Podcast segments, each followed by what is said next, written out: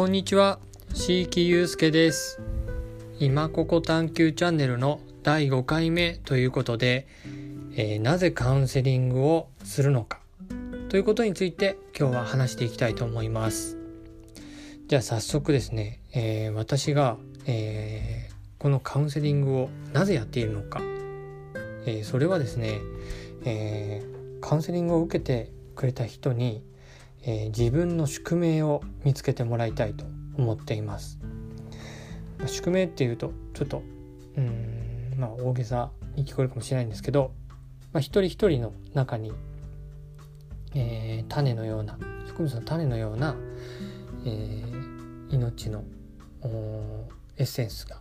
えー、必ずあります。で、えー、その種が、え芽吹いて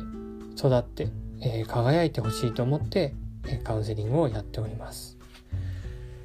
でまあ実際人生まあいろいろあって、まあ、種が、えー、実際にもう芽吹いて、えー、順調に育ってるって人も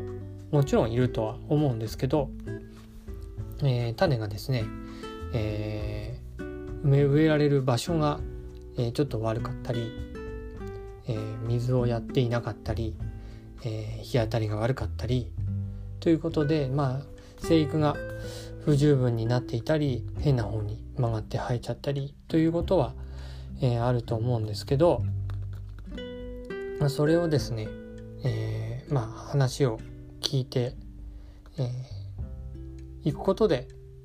えー、それに、えー、話し手が気づいていくということを私はカウンセリングでやっています。まあ、いろんな、あのー、問題解決の方法って、あのー、溢れてると。いろいろあると思うんですけど、えー、私がやっているのは、えー、とっても、なんですかね、アート的なアプローチです。あのー、一人一人によって、えー、もう全然、あのー、変わりますし、えーまあ、全然科学的じゃないですね。えっ、ー、と、まあ、一人一人の気分や感覚に、えー、根ざしていくのでうんロジカルシンキングだったり、えー、分析だったりっていうのはからは、えー、だいぶ離れたところにあると思います。まあ、強いては占いに近いかもしれないですね感覚的には。うん。まあ占いっていうのもちょっと語弊があるしえー、占いを、あのー、しっかりやっている方々にもなんか失礼な発言になってしまうかもしれないんですけどまああのー、そうですね。なんかロジカルシンキングだったり、うん、そういった、まあ、科学的な手法認知科学とかもありますけどそういった手法とは、えー、違う方向に